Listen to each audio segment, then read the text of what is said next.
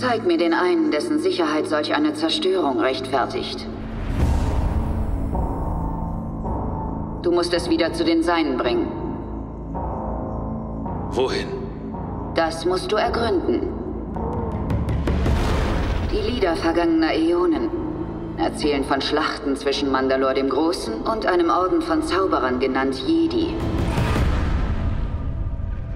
Du erwartest, dass ich die Galaxis absuche und dieses Geschöpf dann einem Volk von feindlichen Zauberern übergebe? Das ist der Weg.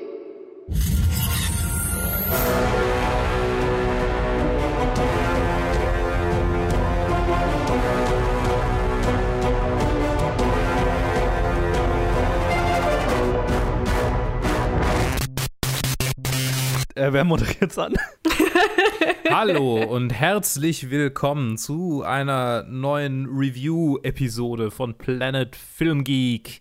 Lee ist dabei Hello. und der Joe natürlich auch. Aber natürlich. Und wir reden zunächst über die aktuellen Mandalorian-Episoden, denn ihr seid doch bestimmt ganz erpicht darauf zu wissen, was, äh, zu, zu, zu hören, was wir, was wir über Kapitel 15 denken. The Believer von Rick Famu. Heute, heute habe ich es irgendwie mit dem Reden. Famajuva. Famajuva. Dankeschön. Vielen Dank, Famajuva. Hm. Die Episode, von der ich dachte, dass ich sie irgendwie vor einem Monat gesehen hätte, äh, weil es sich so lang her anfühlt. Bill Burr kehrt zurück in seiner Rolle Mayfeld. Außerdem äh, Gina Carano, Temuera Morrison und natürlich Pedro Pascal. Der Mandalori äh, Mandalorian, der Mandalorianer, äh, äh, tut sich mit Boba Fett und äh, Fennec Shand zusammen und äh, sucht einen alten Bekannten mit der Hilfe von Cara Dune, um äh, rauszufinden, beziehungsweise doch, um, um rauszufinden, wo Moff Gideon sich befindet. So, das ist, das ist die Mission. Ja, und dazu alles, müssen ja. sie irgendwo so ein, so ein, so ein mal wieder Imperium-Basis angreifen. Wer jetzt gedacht. Aber diesmal greifen sie sich nicht an, also greifen sie sich nicht an, sondern sie schleichen, sie schleichen sich ein. Es ist die, es ist die Metal Gear Solid Die Splinter Cell-Version. Mission quasi. Ja, es ist genau. Es ist so. Ja, ähm, Vi- Videospiel hin oder her war tatsächlich eine interessante Episode, fand ich. Wie ging es euch denn? Äh, Lee, fang du doch mal an. Mir ging es gerade eben genauso wie dir. Ich war so, okay, was? Welche Episode? Ich konnte mich gerade an die letzte erinnern. Aber es gab wieder ein Stormtrooper F-Fest. Ähm, tja, es war ganz fun, so wie die anderen Episoden halt auch. Ich glaube, ich habe mehr Meinungen zu der letzten, aber ja, es war ganz interessant mit dem Typen, diesen Comedian, wie heißt der? Bill Burr. Bill Burr, genau. Ja, es war ganz lustig, ihn zu sehen, weil du bist ja nicht sicher, vertraue ich ihm, vertraue ich ihm jetzt nicht Ja. und wie das Ganze so weitergeht. Und dann war das eigentlich eine ganz schöne Zusammenarbeit, die man da betrachtet hat. Lustige Episode. Mir fällt gerade jetzt nichts genau ein, wa- was ich jetzt kritisieren könnte, aber das, ich glaube, da, da helft ihr mir bald auf die Sprünge, glaube ich. Ich meine, also mir geht, ja, ja, mir, also die, die, die, es ist ein Up und Down, diese, diese Staffel, äh, gerade diese letzten zwei Episoden, weil die hier hat mir ganz gut gefallen eigentlich. Ich war einerseits sehr angetan von Bill Burr, der hier in der Episode am meisten, also die meiste Schauspielleistung zeigt, die ich von ihm bisher gesehen habe. Und der, der ist gar nicht so untalentiert, wie man, wie man sehen darf.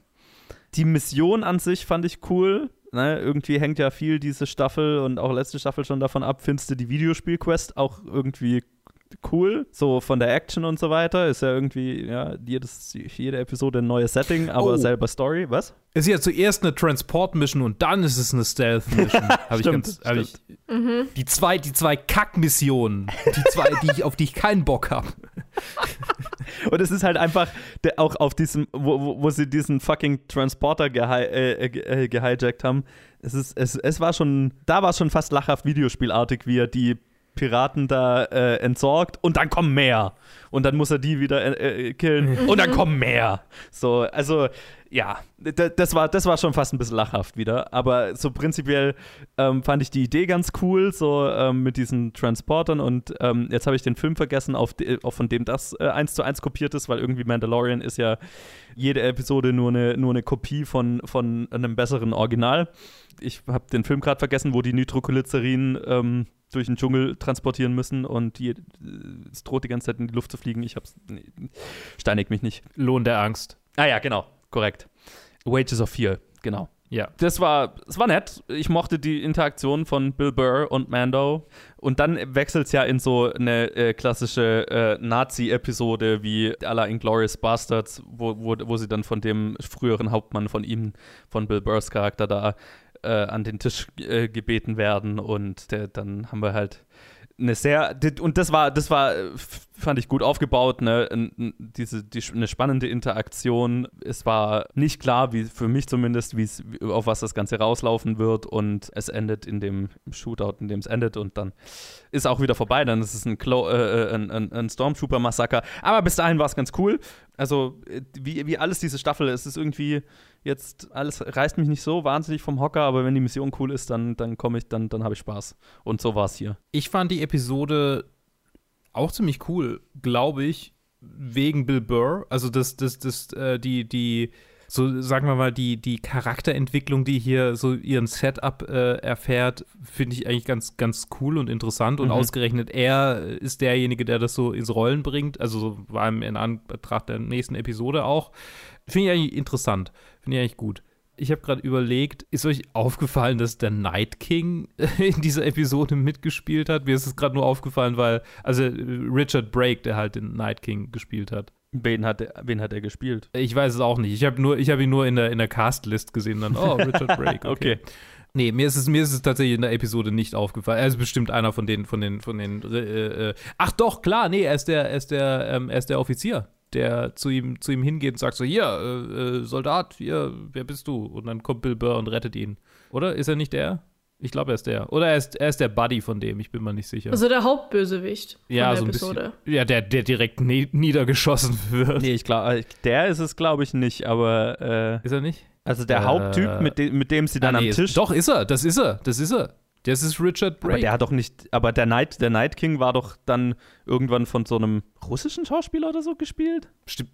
Stimmt, ja. Ja, vielleicht war er eine Zeit lang nur. Ich, ich weiß, dass er mal Night King gespielt hat. Und ich meine, er war der Typ in 31. Ja, ja, ja, genau. Ja, Den egal. Night King oder einen von diesen Zombies? Nee, er war schon der Night King, oder? Was ist los mit mir? also er war tatsächlich in Hard Home und in Oathkeeper, also so die Episoden, wo der Night King das erste Mal auftaucht, war er der Night King. Also er war der. Ja, ich habe mich gerade gefragt, ja. ob, ob er in, in dem Flashback, wo man sieht, wie der Night King entstanden ist, den gespielt hat, aber. Ah, vielleicht, vielleicht auch das. Vielleicht auch. Nee, nee, er, er war schon auch der Night King im, im, in, in Make-up. Ah, okay. Na gut, dann gab es mehrere, die den gespielt haben. Nee, im Flashback war es tatsächlich der Russe. okay. Also, keine Ahnung. Okay. ähm, wir sind bei ja. Mandalorian. Wir, wir reden wieder über Mandalorian. Ich weiß nicht, warum ich diese blöde Tangente aufgemacht habe. Das war einfach so, ach ja, und hier, der, ja, egal. Ähm, ich fand die Episode ganz cool und dass ich, dass ich irgendwie nur so Schwachsinn drüber zu sagen habe, zeigt, dass ich, dass ich mich nicht sonderlich an sie erinnere. Aber ich finde, die hat am ehesten noch sowas von Spannung gehabt. Ja. Also es war, es war halt, er hat diese, mit, die Situation, wo er sich da rein, reinschleichen muss und und äh, auch, auch diese, diese Lohn der Angst-eske Passage mit dem, ja. mit dem, mit dem explosiven Zeugs, wo sie dann die, die, den Chase damit haben, das ist einfach ganz cool. Das ist eigentlich ganz cool. Ja. Ein bisschen, bisschen, bisschen aufgebrochen, das Ganze. Weg von, ah, da ist eine Festung, wir müssen die Festung zerstören. Da ist eine Festung, wir müssen sie zerstören. Jetzt ist es so, wir schleichen uns in die Festung und, und dann zerstören, wir sie. Wir sie. ja, ist, ja. Ist, äh, ja. Also ich fand es ja ganz cool, dass man den Mandalorian zweimal ohne Maske gesehen mhm. hat. In so den letzten zwei Episoden. Weil ich finde, das hat ihn noch mal ein bisschen vermenschlicht. So Character-Building-mäßig hat das vielleicht was gemacht, dass er auch irgendwie seine, seine strengen Ansichten mit der Zeit ändert und sich anpasst. Weil sonst war er so dermaßen penetrant und jetzt ist alles irgendwie ein bisschen lockerer. Und vielleicht gibt es eine Wandlung in der nächsten Season. Ja, ich meine, Pedro Pascal ist ein guter Schauspieler. Also ich sehe gern mehr von seinem Gesicht. Ja. So, apropos Game of Thrones, ich war ja total in Love mit dem als Oberyn ah, Martell. okay. Bis ich diese eine, eine Szene gesehen habe und eine Woche lang traumatisiert war. Nicht so, what the fuck, why? Ja. ja. Nice. Äh, ja, dann äh, kannst du dich ja freuen, wenn er weniger mit Maske rumläuft. Ist doch schön. Ähm sagen Game of Thrones Ja, besser aus. okay. We we weni- weniger verschwitzt durch die Maske im Gesicht die ganze Zeit. Ja, aber ich meine, was erwartest du, wenn du die ganze Zeit mit der Maske rumläufst? Ist die Atmung Ja. tief? Nobody knows. Stell dir mal vor, der wieder riechen muss, um Gottes Willen. Oh Boah, Mann, das ja. war das Erste, was ich gedacht habe. So, ah, Dude. Ja. Not cool. The Not cool. Ja, das Fett in deinen Haaren, da könnte man Fritten mit frittieren. Ich frage mich, schläft er auch mit der Maske? Ja, angeblich ja. Keine Ahnung. Also, Macht er sein tägliches Geschäft mit der Maske? Ja, das. äh, meinst du also- seine Abrechnungen? ich ich hätte gern ein Day in the Life of the Mandalorian, Aha. bitte. ja. Aha. Er hat so eine, so eine Zahnbürste, die so, so, eine, so einen Haken, den, der, mit dem er einfach so seine Zähne reinigt, unter der Maske durch. Ah, schön. Mhm. Ich meine, wir haben ja zumindest mal gesehen, wie er sich, wie er sich so leicht hochschiebt, um sich so Essen reinzuschieben. Aber Ja, Ja. hin und wieder mal, ja. Ich bin, ich bin mir sicher, die, das haben sie auch nur eingebaut, weil die Leute gefragt haben, wann ist der eigentlich? ja, genau. Wie Ja, zur Hölle macht der auch. das? Aha. Ich finde es gleichzeitig auch ganz witzig, dass in dieser gritty äh, Science Fiction, aber trotzdem halt irgendwie alles ist so ein bisschen kaputt und ramponiert Welt von Star Wars, das halt so ist, so alle denken so, ah, vielleicht hat er irgendwie so voll den komplizierten Mechanismus in seiner Maske. Nee, er schiebt sie halt hoch. so. ja. Also man würde meinen, nach so vielen Jahren, dass da irgendwie das äh, optimiert wurde. Nope. Mit so, keine Ahnung, so Schiebereglern oder sowas. Nope, Nee. nee. Äh, zieht sie einfach halb hoch Ja. und hofft, dass der Löffel im Mund passt. Dass es nicht Voll, das ist so runterläuft. eine Szene, wo so hochhüpfte Suppe runterläuft. Oh, was für eine Vorstellung, wenn der, wenn der irgendwie Suppe essen muss. Uah, uah. Was das für eine Sauerei gibt. Er füllt die einfach in Helm und dann, und dann stellt er sich wieder hin. Strohhalm. Oh, ja. So, Ja. Zurück zum bitteren Ernst. du meinst Jawohl. Episode 16, das Finale? Ja. Eine Girl Power Episode, wenn ich das mal so reinschmeißen kann. Also das war, Das war auch viel besser als in Avengers, wo so, so ich meine, jeder, jede relevante Figur war irgendwie eine Frau. Ich habe die Ja. beim Gucken sogar alle aufgezählt. Also ich meine, Ja. es gab diese zwei Mandalorians. Dann gab es diese hm, Cara Dune. Ja, ja. Dann ja. gab es die, diese Offizierin oder was auch immer sie ist von Moff Gideon, genau. Ja. Wen gab es noch? Es gab noch Na, die, mehr die Frauen. Sniperin, die jetzt ein Roboter ist. Die Frau, mit der sie telefoniert hat. Ja, die ist auch eine Frau. Ja. Dann die, die, die Lady, die da verantwortlich war für die, für die anderen Spaceships, das war auch eine Frau. Mhm. Es waren echt viele und ich war echt überrascht, aber ich fand es auch cool. Ähm, es war auch nicht so in your face übertrieben, finde ich. das war organisch. Ja, so eine Wandlung von Disney-Prinzessinnen zu Disney Assassins. Schön. Die Episode Chapter 16, The Rescue, unter Regie von Peyton Reed, Ant-Man Mensch. Ah, dieser. Ja, die, dieser, genau. Ant-Man, Ant-Man-Regisseur. Und mit den ganzen angesprochenen Ladies. Wir unternehmen, also die ganze Truppe unternimmt eine Rettungsmission, um Baby Yoda aus den Händen von Moff Gideon zu retten. Und wir haben die angespro äh, angesprochene Lady Assassin Squad. Was ich sehr cool fand. Die Episode hatte ein extremes High und ein extremes Low in einer Episode für mich. Geil. es, es ging gut los, weil die ganze äh, Actionsequenz mit den äh, Protagonistinnen, die das Schiff stürmen, war cool. Es war auch wieder so Low Stakes, weil es halt lauter Stormtrooper waren und äh. Aber es war cool inszeniert und zwar erfrischend. Und dann ist die Episode am Ende so richtig in den Keller gefallen, aber da reden wir gleich drüber. Ich möchte nicht gleich ranten. Äh, wie wie gefühlt es euch? Also, ich bin vielleicht nicht ganz so ausgebrannt, was die ganze Star Wars-Sache angeht, ähm, wie du, Joe. Oder was die ganze Star Wars-Sache angeht in Bezug auf eine spezifische Sache. Hat mich noch nicht ganz so, ist noch nicht ganz so schlimm, aber ja, ich kann schon sehen. Die Episode fand ich sehr cool. Ich, ich, ich war tatsächlich ein bisschen enttäuscht, aber am Ende, weil es war so, äh, okay. Also, die, die, die Action war hervorragend und das Ende war so, okay, alles klar, ich kann sehen. Und du hattest ja auch schon geschrieben, so, ich konnte mir schon so denken, was passieren wird, weil du schon geschrieben, auf Slack geschrieben hattest. Ich habe die Episode erst am Samstag dann geguckt. Ah, oh, sorry. Ich, ich würde sagen, ich würde sagen, es ist, es ist schwächer als das Finale von der ersten Staffel für mich, weil, ja, weil das Ende ist schon Ja, okay, alles klar. Aber es ist nicht so, dass ich, dass ich aktiv. Es war ja einfach abschließend. Genau. Ich, ich bin nicht aktiv genervt davon. Es war mehr so, okay, wie, wie soll das jetzt weitergehen? Weil so gefühlt ist die Struktur jetzt irgendwie dahin. Was soll jetzt passieren? Ja. Aber wer weiß, Ja. vielleicht Life finds a way. Und äh, Disney erst recht, wenn es darum geht, äh, ihre Produkte zu vermarkten. Ich meine, habt ihr den, äh, an Ja. der Stelle vielleicht den äh, Disney Investor Call mitgekriegt mit den 10.000 Serien, die die angekündigt haben? Was? Ja, ich. Literally jeder einzelne fucking Star Wars Charakter kriegt eine Serie, jeder Marvel Charakter sie kriegt eine Serie. Es ist äh, pff. Cool. Ja. anyway. Ich meine, die teasen ja schon die erste hier in der Post Credit Scene. Ja. Also ich habe ja die, äh, die letzte Episode gesehen und äh, mir war mir wurde von ähm, meinem Freund erzählt, dass es die letzte ist.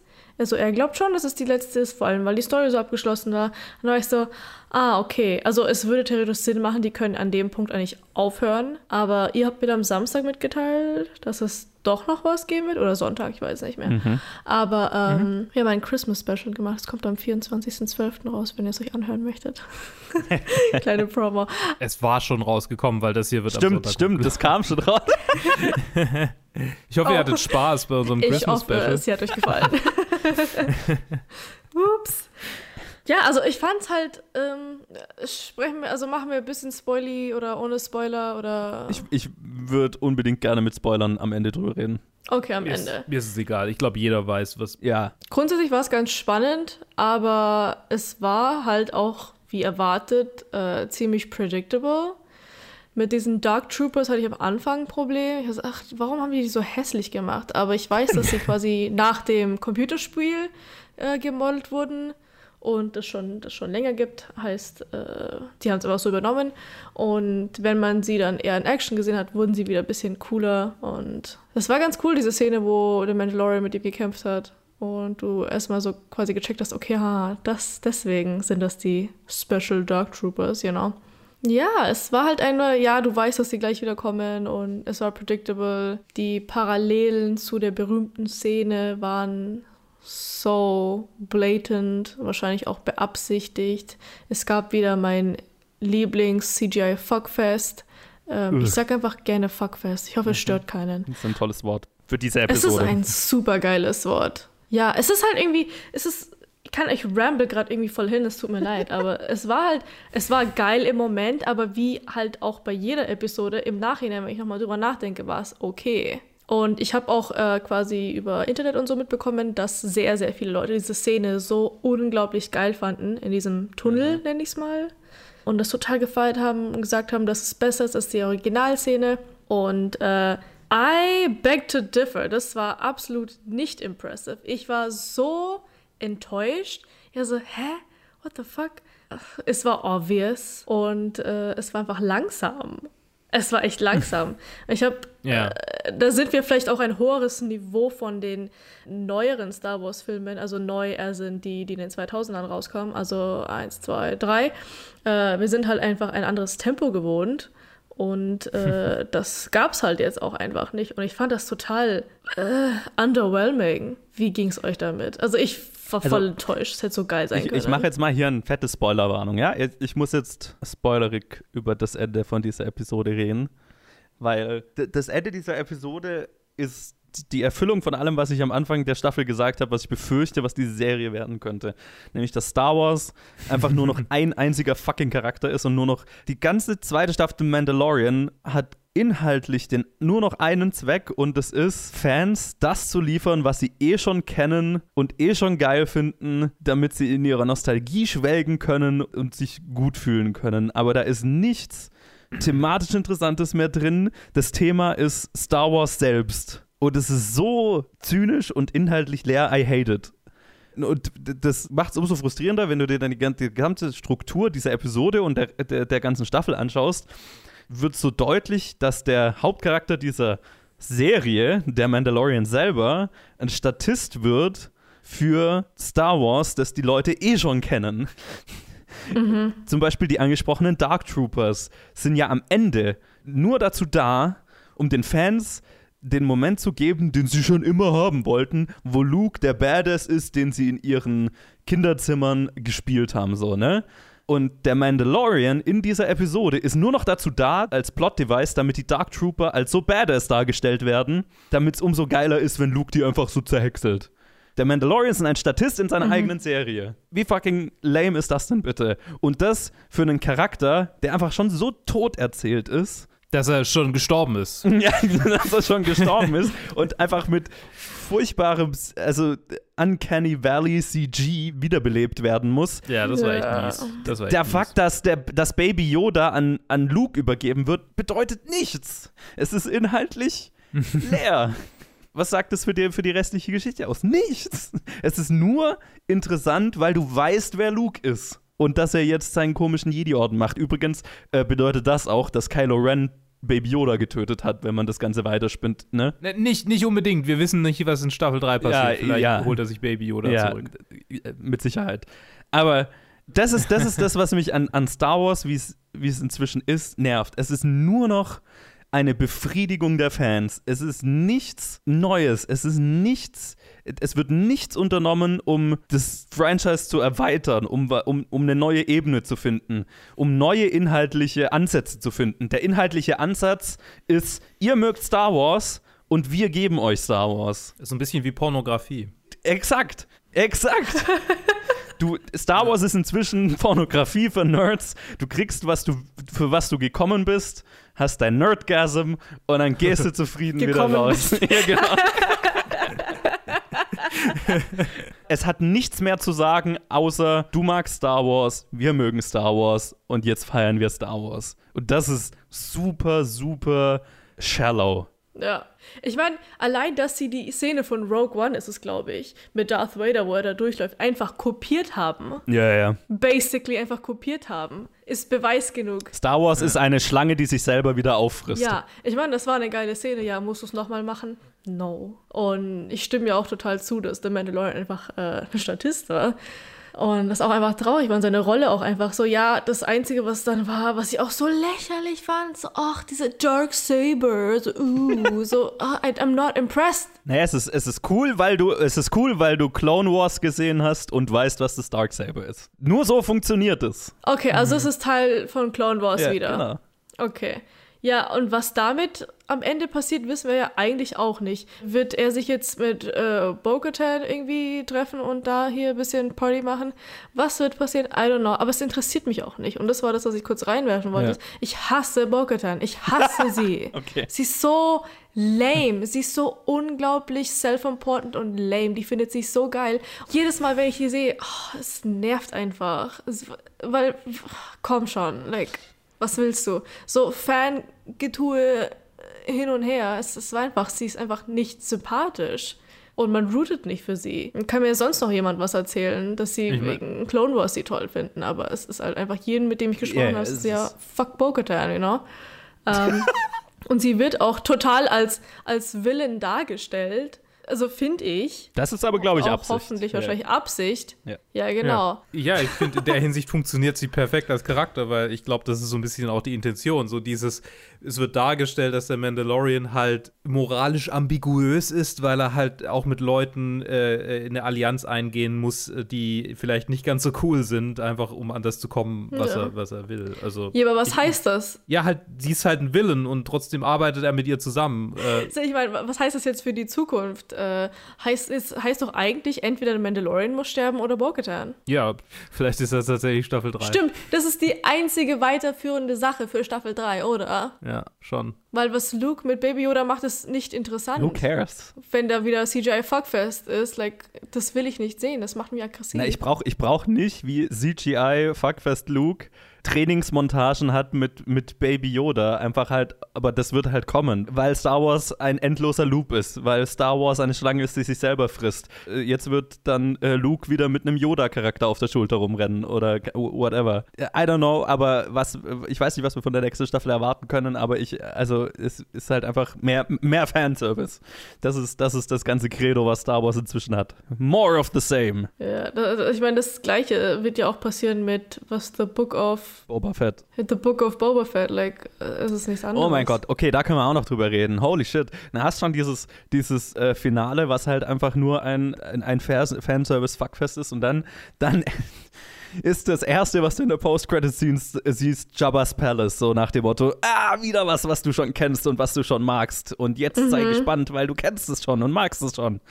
Und dann, äh, ah, kennst du den noch aus Episode 6? Der ist jetzt Jab an Jabba's Platz. Und jetzt ist er tot. Und jetzt ist der Charakter, den du schon immer badass findest, der fandest, der badass Bounty Hunter Anführer, den du schon immer wusstest, dass er es ist. Also sei gespannt auf mehr von dem, was du dir in deiner Kindheit ausgemalt hast und was du sowieso schon cool fandest. Ich habe das Gefühl, dass ich mich da gar nicht so drüber aufregen muss. So. Das ist halt so, was es ist. Also ich glaube einfach, dass ich den, den Zynismus, den Joe gerade spürt, sowieso schon lange in meinem Blut habe und äh, das überrascht mich halt nicht. Also es ist so, ja, Mhm. mein Gott. So, ich, ich, ich weiß, dass ich mich nicht mehr fühlen kann wie der Zwölfjährige, der das erste Mal Star Wars Episode 4, 5 und 6 gesehen hat. Ich weiß, dass ich das nie wieder kann. Und das ist schlimm, das ist traurig, aber bloß weil, weil äh, jetzt eine Serie versucht dazu zu pandern, bin ich weder angepisst, dass die Serie versucht dazu zu pandern, weil ich weiß, dass sie das tun, weil, weil es einen Haufen Leute gibt, die drauf anspringen. Es, es ist quasi, ich würde das auch machen, so an ihrer Stelle. Es ist so vollkommen nachvollziehbar, so weil es funktioniert. Ich meine, offensichtlich, ich glaube, ich, ich, das, über was ich mich aufregen kann, ist nicht Disney, sondern die Leute. So die Leute, Ja, die ja, das ja. feiern. 100%. So, Disney ist so, Disney macht halt, was Disney macht, so schon immer. So, ich meine, äh, äh, wenn man, wenn man äh, irgendwie an äh, Mary Poppins denkt, hat Disney schon äh, äh, populäre, äh, äh, populäre Geschichten genommen und sie zu was gemacht, was sie eigentlich nicht waren oder, oder Ja. was, was die Leute, die sich das ursprünglich ausgedacht haben, scheiße fanden. Und warum soll ich mich über die aufregen? Übrigens, was mich aufregt, sind tatsächlich die Leute, die, die das so hart abfeiern und das halt so, dem halt einfach so blind hinterherlaufen, wo ich denke, ja, selber schuld. Aber gleichzeitig, gleichzeitig bin ich auch selbst schuld, weil ich meine, ich habe eine Mubi-Subscription, ich habe den Criterion Channel, ne, ich könnte die, die weite Welt der guten Filme genießen äh, und gleichzeitig ziehe ich mir das halt rein, obwohl ich weiß, dass es mich irgendwann enttäuschen wird. Von daher ähm, bin ich auch selbst schuld und habe auch nicht so richtig das Recht, mich so richtig aufzuregen, glaube ich. Ich glaube, das ist so das. So, ich, ich habe so das Gefühl, ich habe es geguckt, deshalb bin ich selber schuld, whatever. Ja, ich, ich, Ja. ich, ich möchte, also das ist auch über der Zwiespalt, in dem ich so bin, weil ich möchte ja niemandem absprechen, dass man da dieses High mal wieder kriegt, so wie man sich gefühlt hat als Zwölfjähriger, wo man das erste Mal Star Wars gesehen hat. So, ist ja schön, Ja. wenn das für dich funktioniert und wenn du aus dieser Luke-Szene deinen Traum verwirklicht gesehen hast. Aber keine Ahnung, dann würde ich dich eigentlich bitten, vielleicht ein bisschen mehr zu recherchieren und dir ein bisschen einen weiteren Horizont zu schaffen. Keine Ahnung, weil wenn das irgendwie das höchste High ist, was, was man dieses Jahr kriegt aus filmischem Entertainment, dann ist das halt einfach. Ich habe vorhin gesagt, irgendwie die Leute geben sich mit einem McDonald's Cheeseburger zufrieden und feiern sich, dass er immer noch so schmeckt wie vor zehn Jahren so, ne? Es ist so. gibt ganz, ganz viele tolle Restaurants. Du musst dich nicht mit einem McDonald's Cheeseburger zufrieden geben, nur weil du ihn schon mal betrunken gegessen hast und der geil war. Und wenn, nimm den äh, ähm, Big Tasty Bacon. Ich habe die Erfahrung gemacht, betrunken ist der weitaus besser als der Cheeseburger. Ja, genau. Nimm den Big Tasty Bacon und dann äh, das, äh, ja, jetzt weiß ich, die, kann ich die Metapher nicht weiter spinnen, aber da- das ist so, ich, ich finde, ich, ich, find's, ich bin nicht mal sauer auf die Leute, ich finde es traurig. Ich finde es ein bisschen traurig, weil es halt einfach, weil es einfach dazu, je mehr sowas gefeiert wird, desto mehr führt es dazu, dass keine Risiken eingegangen werden, dass mehr vom selben gemacht wird, dass mehr wiederholt wird, dass mehr äh, und vielleicht bin ich da in der Minderheit, aber ich will es halt eigentlich nicht sehen. Es war auch immer jede Woche so, dass ich keine Lust hatte. Ich so, ach, oh Gott, jetzt müssen wir es wieder gucken. Ach, schauen wir Sonntagabend. Statt halt, wie wir bei den ersten, wir so, oh mein Gott, es ist Freitag, wir müssen es jetzt schauen. Und da waren ja auch coole Sachen drin. Also, ich, ne, auch die zweite Staffel, auch wenn die durchaus weiter, weitaus durchwachsener war als, als die erste noch für mich, auch da waren ganz coole Sachen drin.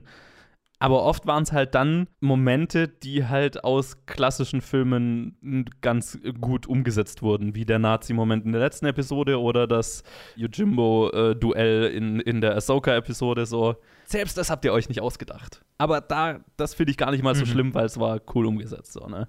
Ja, eigentlich witzig, ne? Weil ist es nicht dasselbe eigentlich? So.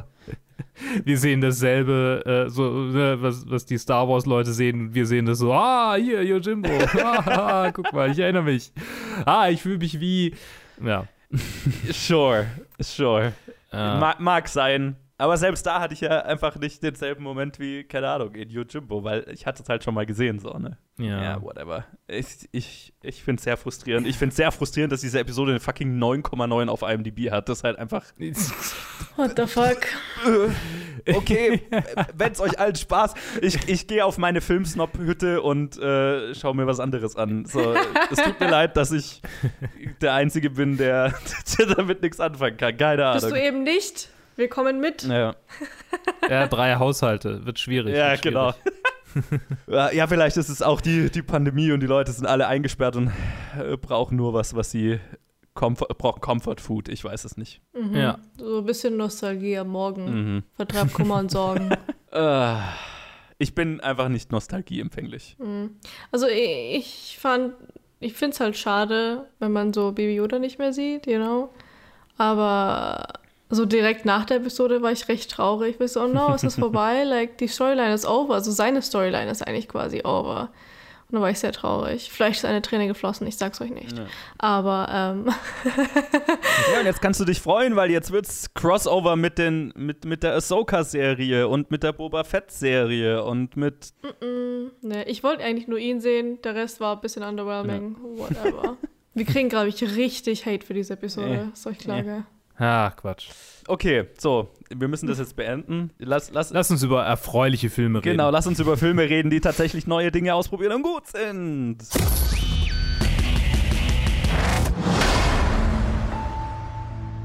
Ray, earlier this morning, I got her into a 30 day inpatient program. We'll be placing Famar in foster care. Can't I just have a family member watch me? School. Should be getting back to school anyway. I'll be good. Something in me's awakened. Uh huh. Wait. I'll take him. All the naysayers stayed praying that I wouldn't make I had to bring my little brother to live with me on campus. Had to look inside, find a motivation. May we build bridges and break limits. Mom's gone.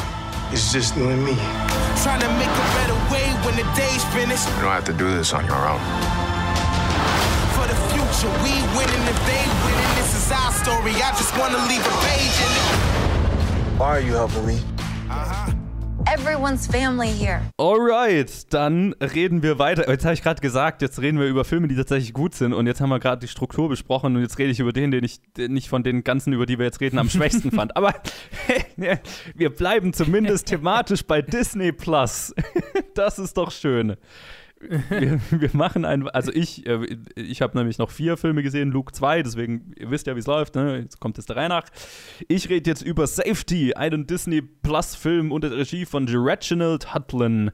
Äh, ein Mensch, der äh, ganz schön viel produziert hat und auch ganz schön viel Regie geführt hat. So äh, bei vielen Serien und Marshall hat er gemacht.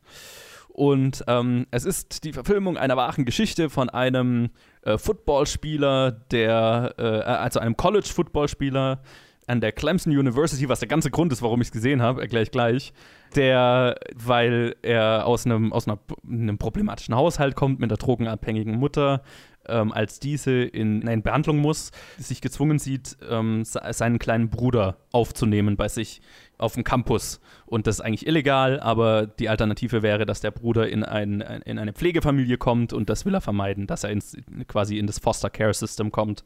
Und deswegen äh, lässt er ihn bei sich äh, leben, äh, hat halt diese Aufgabe, quasi ein Vaterersatz für seinen kleinen Bruder zu sein und gleichzeitig äh, äh, College Football zu spielen und da erfolgreich zu sein und bla. Und das verstößt auch noch äh, gegen die Regeln und dann gibt es noch ganz schön bullshittige Regeln der College Football Association, bla bla bla in den USA. Vielleicht erzähle ich da gleich noch was dazu, weil das ist dann die große Krux des Films, aber das ist fast nicht verständlich, wenn du nicht weißt, worum es geht. Ich habe den ganzen Film geschaut, weil äh, ich meine amerikanische Hometown sehen wollte, weil ich während meiner Schulzeit in Clemson äh, als Austauschschüler war und dort auch noch meine, meine amerikanische Family habe und, und Leute kenne. Und ich habe gedacht, ach cool, ein, ein Film an einem Ort, den ich kenne und dann schaue ich mir an und dann kenne ich ganz viele Dinge. Und dann habe ich den Film geschaut und dann zeigt er eigentlich nichts von der Stadt. Also so gut wie nichts. Und dann war der ganze Grund, warum ich den Film, äh, Film geschaut habe, weg. Und übrig geblieben ist halt ein sehr, sehr durchschnittliches äh, Sport, äh, durchschnittliches Sportsdrama, sehr, sehr Fernsehfilm-esk.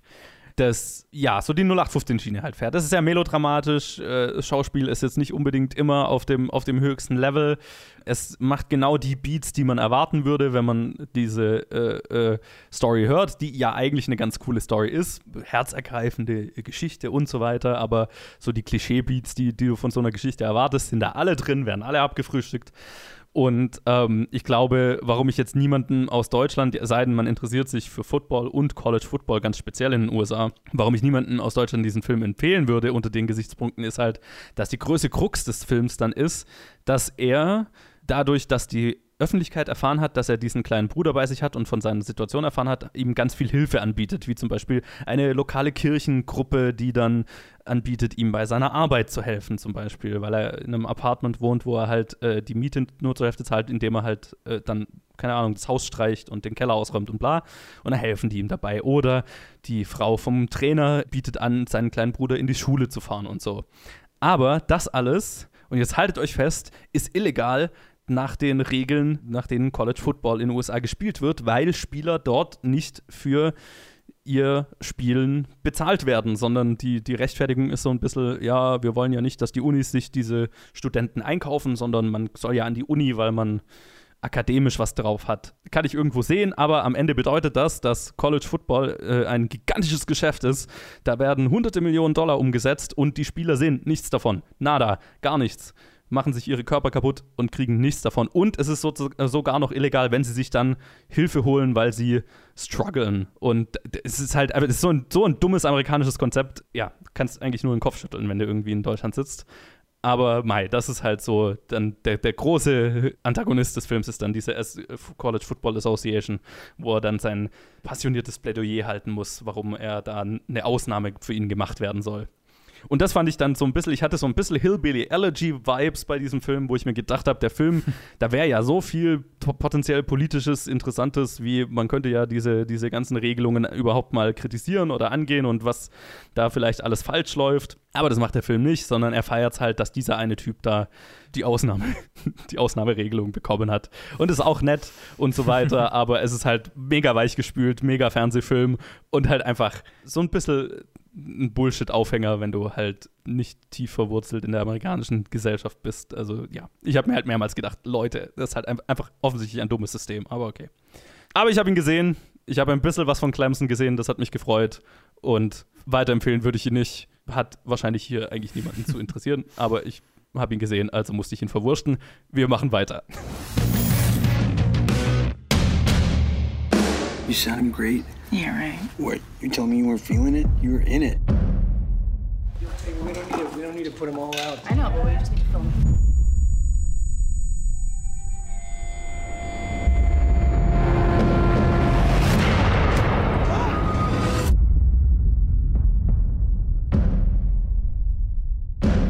Your hearing is deteriorating rapidly. We'll come back. Till then, Lou, we just keep going, okay? No. Lou, No. let's play tomorrow. Let's see what it's like, okay? I'm gonna be like a click track. You can play to me.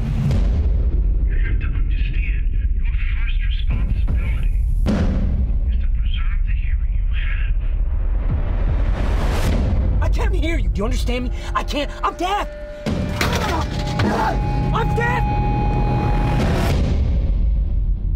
Sound of Metal, der neue Amazon Prime Original Film von Darius äh, Marder mit Abram Marder auch geschrieben, seinem Bruder, nehme ich an. Ich, ich bin nicht, Wahrscheinlich. vielleicht weißt du mehr über die Lore, der, die Familienlore. Äh, ähm, da wurde, am Ende wurde auch irgendwie in Memory of äh, Frauenname, vielleicht Mutter, verstorbene Okay, hm. Schwester, wer weiß. Auf jeden Fall spielt Reese Ahmed die männliche Hauptrolle, Olivia Cook spielt die weibliche, außerdem Paul Rucci, Lauren Ridloff, Mathieu, Mathieu Almaric, Al Amal, Amalric, heute habe ich es echt mit den Namen und, und viele weitere. Ein Film, von dem ich nichts äh, mitgekriegt habe, du mir äh, empfohlen hast und der mich weggehauen hat. Ein richtig, richtig cooler, versteckter kleiner Gem, den Amazon da rausgehauen hat. Versteckt in, in der Hinsicht, dass es scheinbar in seinem Algorithmus nicht äh, für nötig äh, er sieht, mir diesen vorzuschlagen. Vielleicht geht es auch anderen noch so, keine Ahnung. äh, Joe, erzähl mir mehr. Ja, wie, wie also Achso, vielleicht, sorry, ich sag was zum Plot, Entschuldigung. Ja, ich, ich sag noch was zum Plot. Es geht um einen, es geht um einen Drummer in einer Heavy Metal, äh, Heavy, na, in einer Metal Band. Mh, Irgendwo im Rock Metal so ein bisschen. Ja, so, ja, genau. Der äh, zwei, zwei Personen Band, ein Typ und seine Freundin, äh, die durch die amerikanische Landschaft mit ihrem Camper fahren und in irgendwelchen kleinen Clubs und Kellern äh, Konzerte geben und sich damit durchschlagen beziehungsweise eigentlich ganz gut durchschlagen. So Finanzen scheinen wenig Probleme zu sein in diesem Film tatsächlich. Und der verliert tatsächlich von, von einem Moment auf den anderen äh, mit ein bisschen Vorwarnung sein Gehör. Also innerhalb eines Tages im Prinzip verliert er, verliert er sein Gehör fast vollständig und muss dann äh, mit, diesem, mit diesem neuen, mit diesem Handicap klarkommen, ein, ein neues Leben mehr oder weniger beginnen und der Struggle ist so das Thema dieses Filmes der Struggle, den er durchlebt. Yes. Ja, genau. Also wie eigentlich wie du. Ich habe nichts von dem Film mitgekriegt. Ähm, wie, wie die meisten meiner Filme, also dieser, dieser Underground-Filmempfehlungen, wenn man sie mal, mal so nennen will, kriege ich die halt einfach auf Letterboxd, weil ich halt bestimmten Leuten mhm. folge, die, keine Ahnung, die, die, die solche auch so kleine Indie-Filme reviewen und so weiter. Und da, da weiß ich dann immer, was so rauskommt, von dem man sonst vielleicht nicht so viel mitkriegen würde. So ein paar meiner Letterboxd-Follows sind spezifisch dafür. Und den habe ich halt gesehen, dass, der, dass da ein paar Leute äh, den gesehen haben und äh, er klang interessant. Entsprechend habe ich ihn äh, angeschaut und war eh überrascht. Also äh, äh, Amazon Prime hat gerade ein paar, paar interessante Filme rausgehauen. Ich spreche nachher noch über noch einen. Jetzt auf einmal, so das ganze Jahr über war immer so, naja, kommt mal wieder auf was auf Amazon raus, ja, vielleicht alle zwei, drei Monate mal. Und jetzt auf einmal hier natürlich Oscar-Season, jetzt kommen sie plötzlich alle. ja, der Film hat mich auch ziemlich, ziemlich geflasht. Gerade die, die ersten 30 Minuten sind ziemlich heavy. Also emotional heavy, jetzt nicht, also es ist jetzt nicht der, der, der heftigste Film, aber er, er ist emotional, hat, hat, er mich ziemlich mitgenommen, so diese Inszenierung von jemandem, für den sein Gehör ja im Prinzip alles ist, ne? Aber einfach als Musiker und als Drummer, der ja so ziemlich seinen Lebensinhalt da in, in Musik und, und Auftritten und so weiter hat, ähm, quasi sein, sein, eins seiner wichtigsten Körperfunktionen zu verlieren, für, für, seinen, für, für seinen Lebensinhalt zumindest und, und was das mit einem macht und äh, auch so die, die ganzen ersten paar Stadien, äh, Stages of Grief, die er durchmacht, ne, wo es nicht wahrhaben will, dann zum Arzt geht, okay, wie, wie fixen wir das schnell so, ne?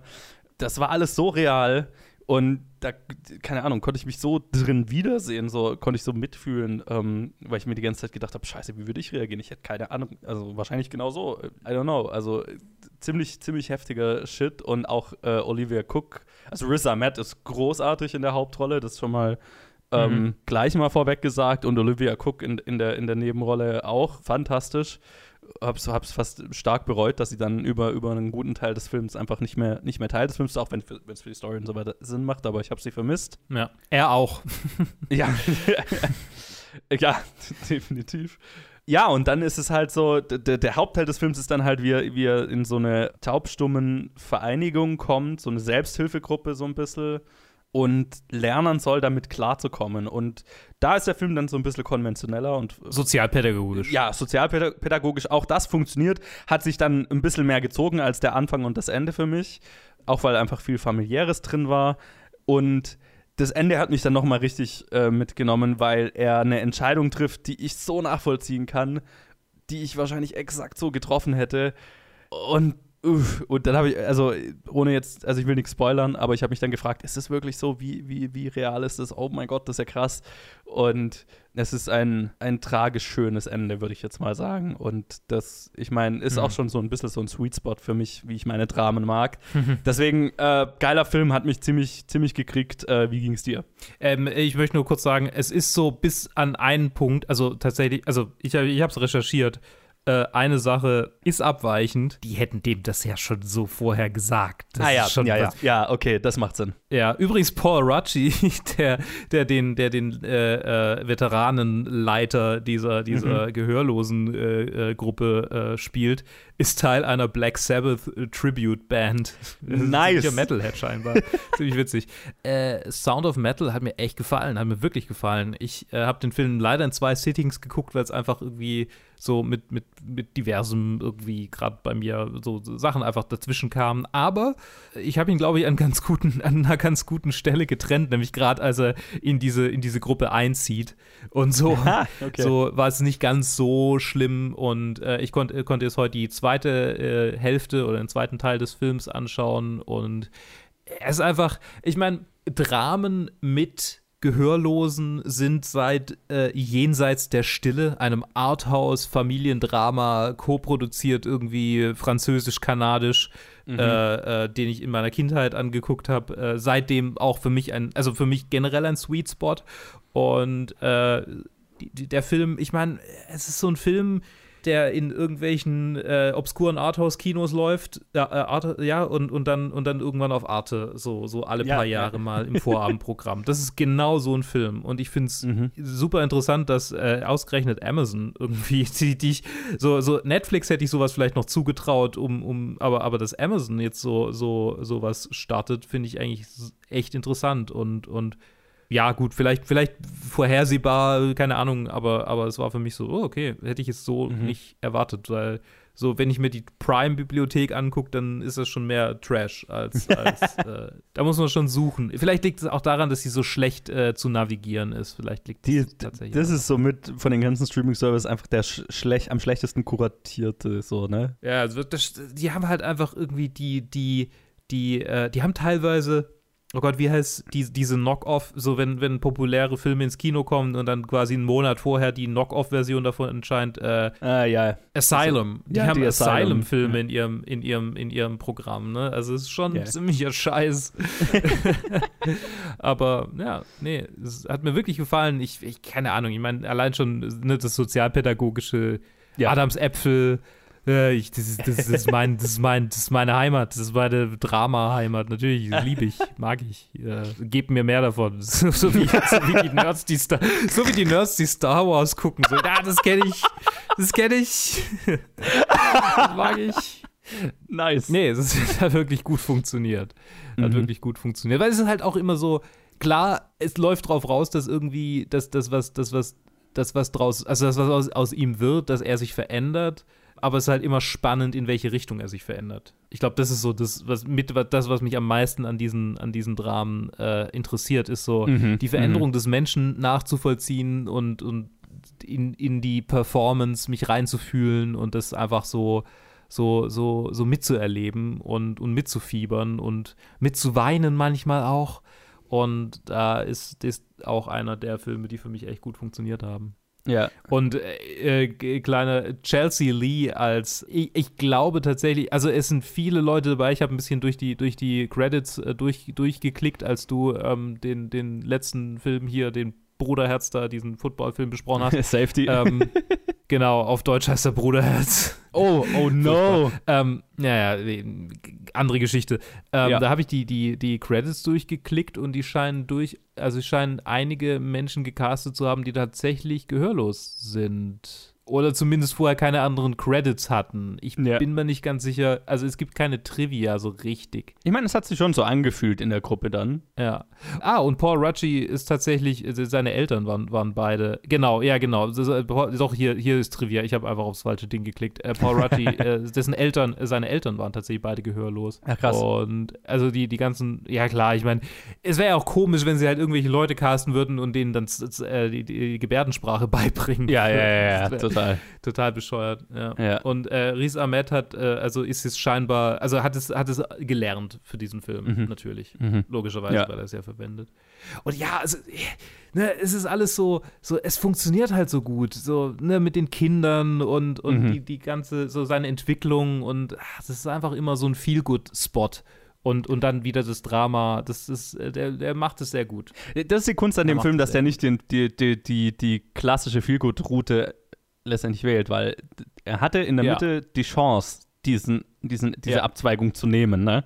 Und Ja, dann wäre er nicht Kandidat für meine Top äh, 10 des Jahres, was er aber jetzt ist, weil er in jedem, in jedem Moment sich dazu entschließt, dass der Charakter real nachvollziehbare Entscheidungen trifft und äh, zwar durchaus häufig die falschen oder, oder vielleicht äh, so im Nachhinein äh, gedacht die falschen, aber die emotional äh, äh, richtigen oder emotional nachvollziehbaren für ihn als Charakter in seiner Situation. Das ist immer glaubhaft, das ist immer emotional spürbar, warum er tut, was er tut. Und ich meine, das ist natürlich äh, äh, zum Teil äh, dem Drehbuch geschuldet, das halt einfach äh, sehr gut recherchiert und intelligent geschrieben ist, aber auch Riz Ahmeds Performance natürlich. Und äh, wenn er dafür keine Oscar-Kampagne zumindest kriegt und keine Nominierung dieses Jahr, dann äh, weiß ich auch nicht, dann ist irgendwas falsch. Das denke ich auch.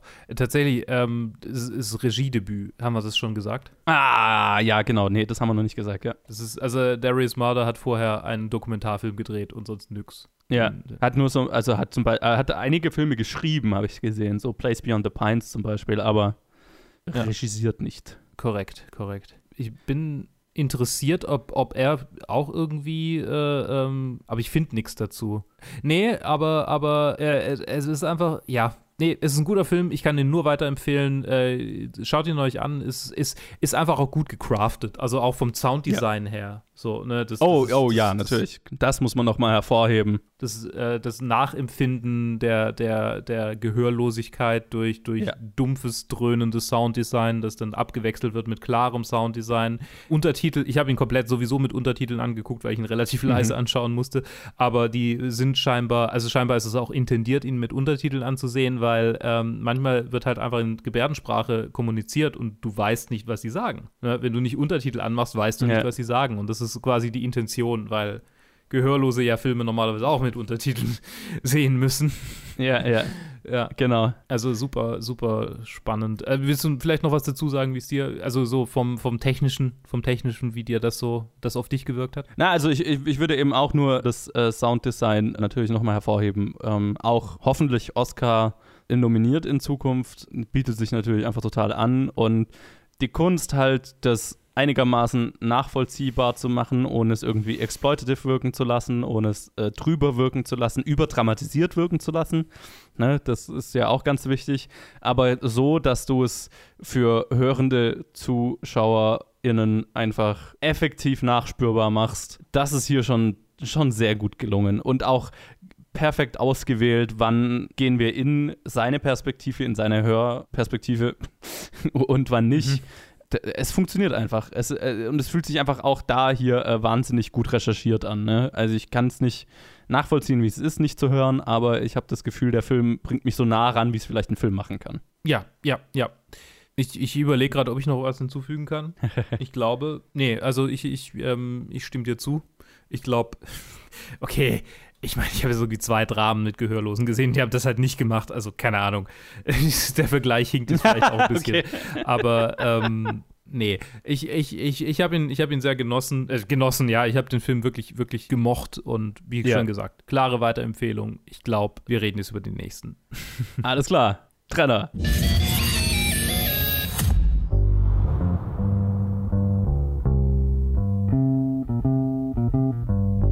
Is Eddie okay? You know what Eddie is. That he's a thief? Yes, I know what Eddie is. Is anybody looking? Everyone's looking, and they're looking for you too. You're not to talk to anyone. I've never been on my own.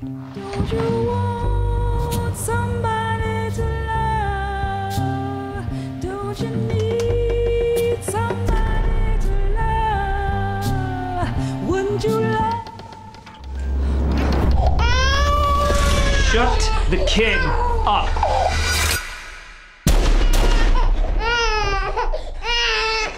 Jo, und da bin ich wieder mit einem weiteren Film, den nur ich gesehen habe. Wir, wir haben es unbewusst sehr schön äh, geschafft, die Streaming-Dienste aneinander zu hängen. ich mache weiter mit einem weiteren Amazon-Film.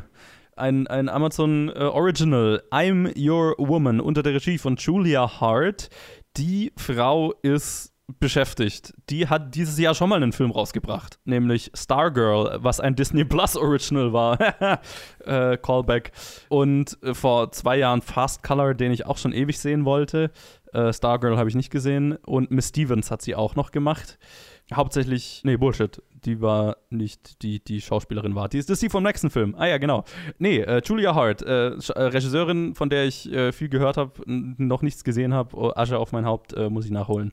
Äh, I'm Your Woman ist mit Rachel Brosnahan in der Hauptrolle, die man wahrscheinlich am ehesten kennt aus Marvel The Marvelous Mrs. Maisel, der Emmy-prämierten Amazon-Serie. außerdem sind noch dabei Marsha Stephanie Blake, Arinsei Keeney, äh, Jameson Charles, Justin Charles, aha, Brüder, wer weiß, Barrett Schaefer und viele mehr.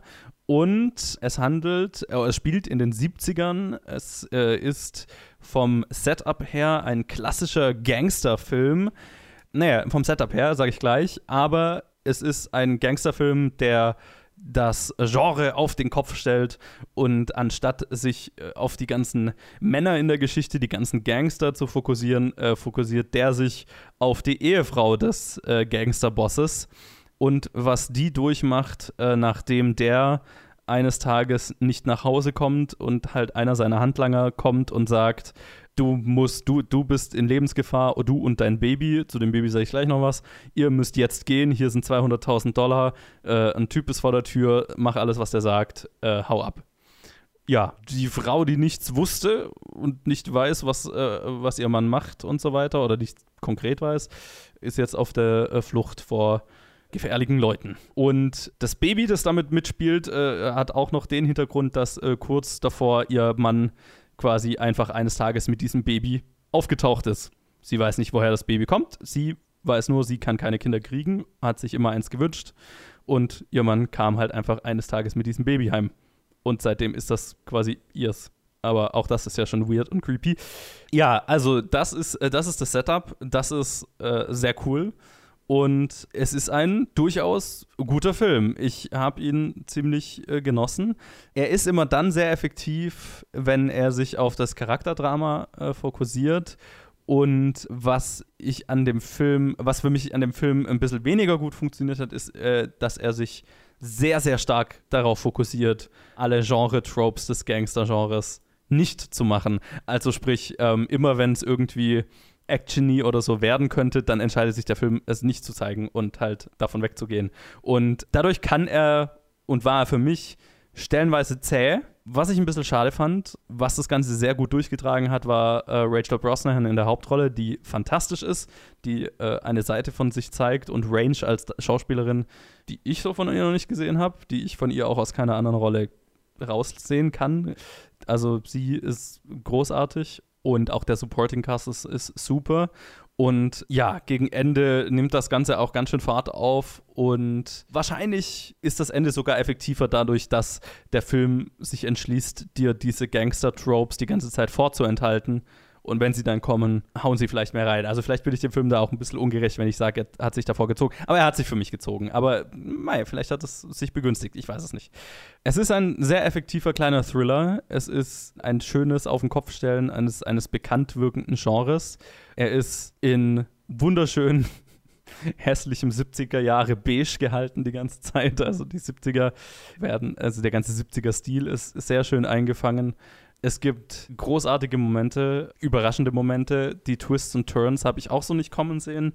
Die waren äh, sehr effektiv für mich und gerade, jetzt muss ich gerade seinen Namen nochmal nachschauen, Arinsei Kene heißt er, wenn ich den Namen jetzt nicht völlig gebutschert habe, als Kerl, als der Typ, der sie am Anfang des Films mitnimmt im Auftrag ihres Mannes sozusagen und dann über den Rest des Films erfahren wir, was das Verhältnis von Kerl zu ihrem Mann war, was andere Charaktere mit ihrem Mann zu tun haben. Und wir peelen so äh, Layer für Layer zurück, was die ganze Hintergrundgeschichte dieser einzelnen Charaktere ist.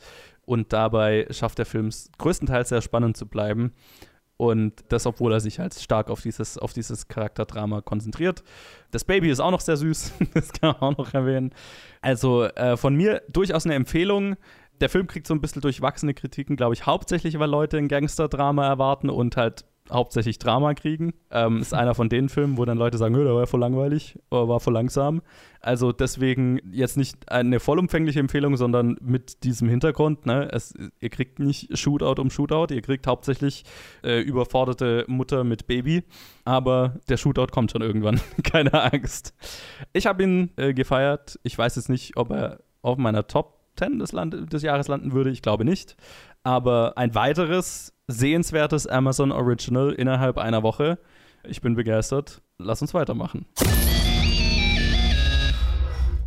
I just woke up thinking about going home with you and got very excited about Christmas. I get to go meet the people that made my favorite person. I'll always take December summer. Abby, you and Harper have a perfect relationship. She is my person, and I really want everyone to know that. I want to marry her. What are you doing on your phone? I left a gentleman alone in my apartment, so I'm tracking him to make sure he leaves. You're tracking him? Yeah, I track everybody. If the NSA can do it, so can I. I'm so excited. I can't believe I'm finally going to meet everyone. There's something that we should talk about. Hi! I didn't tell my parents. I'm gay. So who do they think I am? This is Harper's orphan friend, Abby. Yes, of course. They're there. You're so brave. Oh, you don't need to be. I cannot believe I've got all my daughters under one roof. So her parents believe their straight daughter brought home her lesbian friend for Christmas? Not exactly. They also think that I'm straight. Have they ever met a lesbian? Happiest Season ist unser triumphales äh, letztes äh, Filmchen, das wir heute besprechen. Claire Duval, Duval ist die äh, Regisseurin bekannt für tatsächlich schauspielerische äh, Auftritte. Mhm. Vor allem gibt es andere Regie. Äh, ach ja, hier genau. TV-Short The Intervention. Kennst du den? Habe ich nie von gehört. Nee. Ach Mensch, ah, okay. Äh, äh, spielen ein paar Leute mit, die ich kenne. Ja, aber äh, äh, ein, ein, ein Film äh, von Sony Pictures tatsächlich, wenn ich das richtig gesehen habe im, im Vorspann. Äh, jetzt zu sehen auf Amazon, zumindest zu kaufen. Äh, ist jetzt nicht gratis inkl inkludiert, sollte man vielleicht dazu sagen. Äh, in den USA in die Kinos gekommen, schon vor zwei Wochen, glaube ich. Eine Woche, Äh, zwei ich glaube, der kam da direkt auf Hulu raus. Ich glaube, Hulu hat den dann auf- gekauft, aber Auf Hulu, okay. da habe ich ihn auch geschaut. Aber Okay, okay. Äh, Ein, ein, ein wunderschöner Weihnachtsfilm einfach. Ich mein, ein, ein, ein funktionierender, toller Weihnachtsfilm. Und ich habe jetzt tatsächlich viel Kack gesehen, so die mal wieder. Äh, nee, es äh, hat, mir, hat mir sehr viel Freude gemacht. Äh, es geht um ein lesbisches Pärchen, gespielt von Mackenzie Davis und Kristen Stewart, Abby und Harper.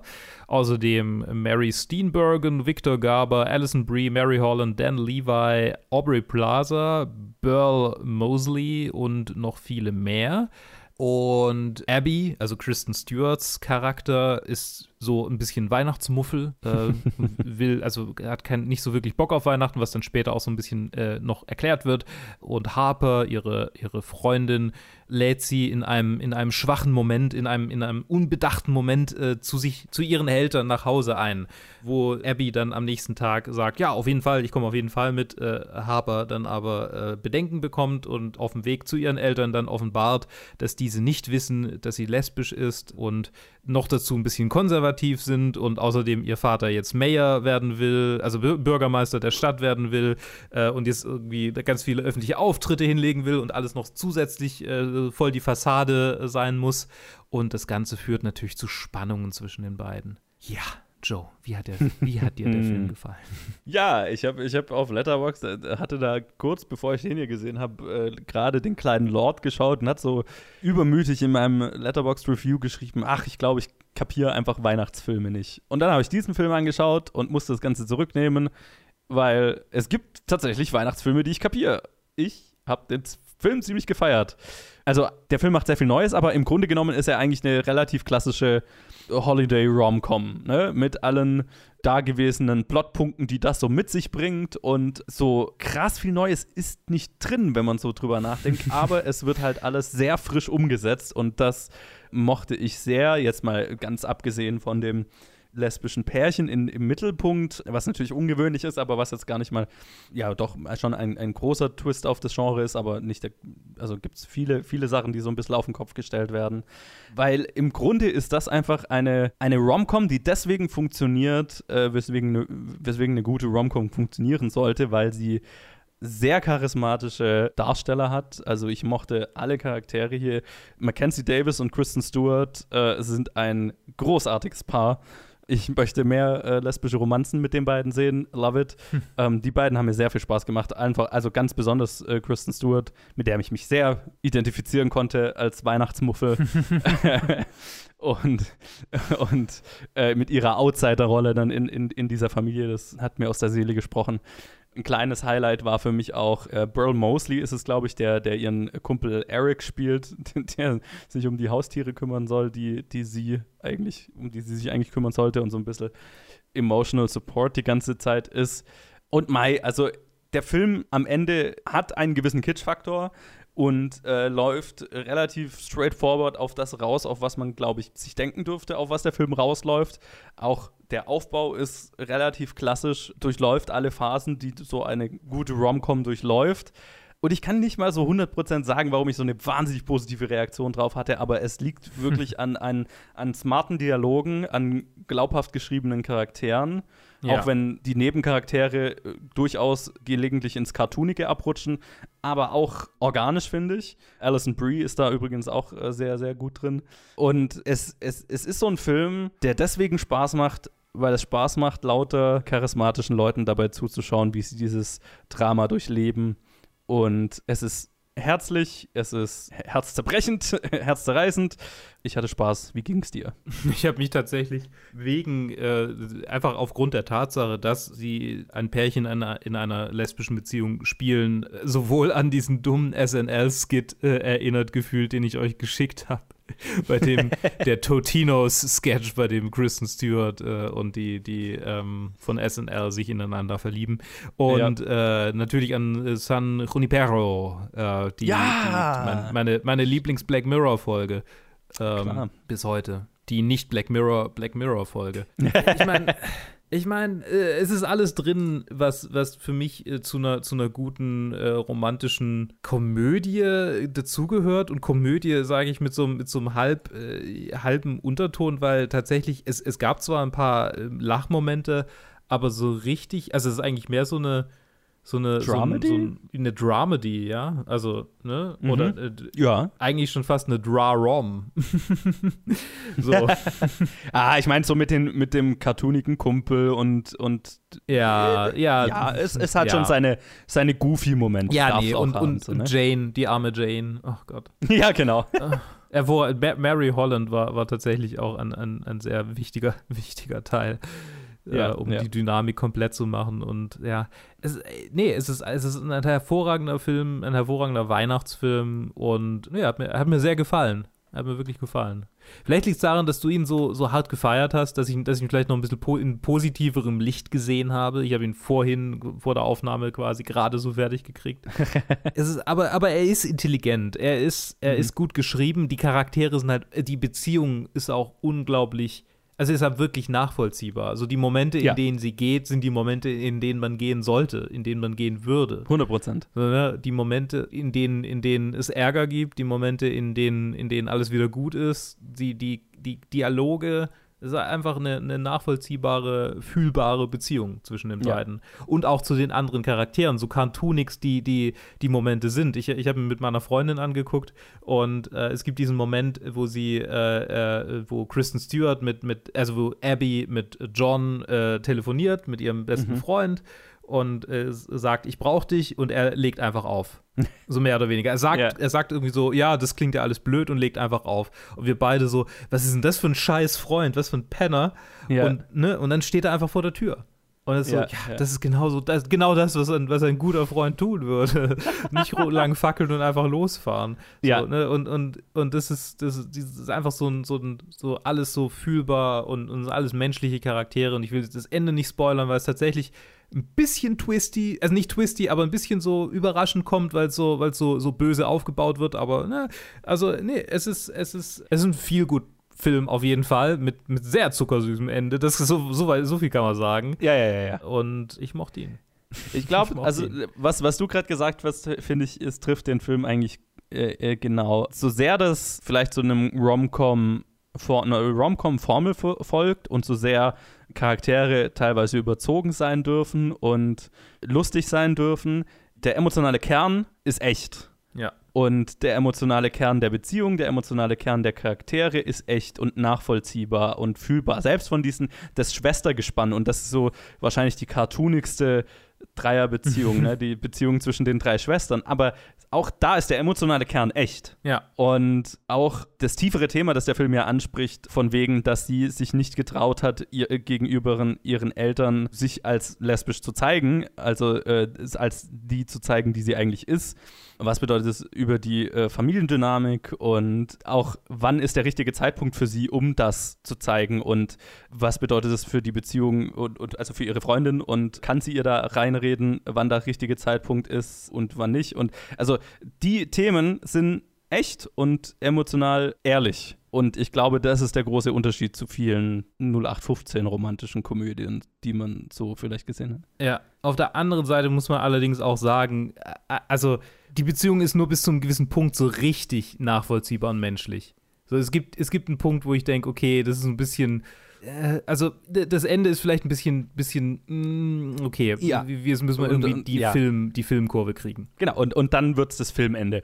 Ist Ja. richtig. Und Ja. ich meine, es gab äh, die, also das, ohne das Ende zu spoilern, aber es gab, keine Ahnung, nicht Petition, aber halt die, die, die weitgehende Meinung, dass eigentlich Aubrey Plaza und äh, äh, Kristen Stewart äh, das äh, richtige Paar für den Film gewesen wären. So, also die Charaktere, Mhm. äh, was, ich, was ich sehen kann. Ich meine, es ist ein viel gut Film am Ende und Ja. das ist vielleicht der einzige unehrliche Moment, aber er ist Ja. Vom Aufbau her verdient. Es ist mit Sicherheit mein least favorite Part des Films, aber ich hab's nicht gehasst. Ich meine, das Internet ist, die Internet liebt halt Aubrey Plaza ähm, speziell in queerer, aus queerer Sicht wegen, Ja. wegen dieser Bromance mit, mit Elizabeth Olsen. Ja. Von daher, ja, ich meine, sobald Aubrey Plaza in einem queeren Film ist, ist halt so, okay. alle, alle ja, routen. kann, kann ich auch nichts anderes als mich anschließen, dem Aubrey Plaza Fanclub. Also, Ja, nee, ich auch, ich auch. Aber ja, ich meine, ich, es, gab, es gab Momente, wo ich dachte, ah, ja. ja, aber mh, ja, nee, ich, er ist Ja. trotzdem, trotzdem hat er, hat er, ist er sehr sweet. Trotzdem ist er sweet. ja, also eine schöne Art, das Jahr zu beenden für mich mit einem Weihnachtsfilm, den ich richtig mochte und wo ich gleich Bock hatte, den nochmal zu schauen und gerade nochmal Bock habe, ihn nochmal zu schauen. Wer hätte das gedacht, dass ich diesen Tag noch erleben darf? Sehr, das freut mich sehr. Das ist doch das größte Weihnachtswunder dieses Jahr.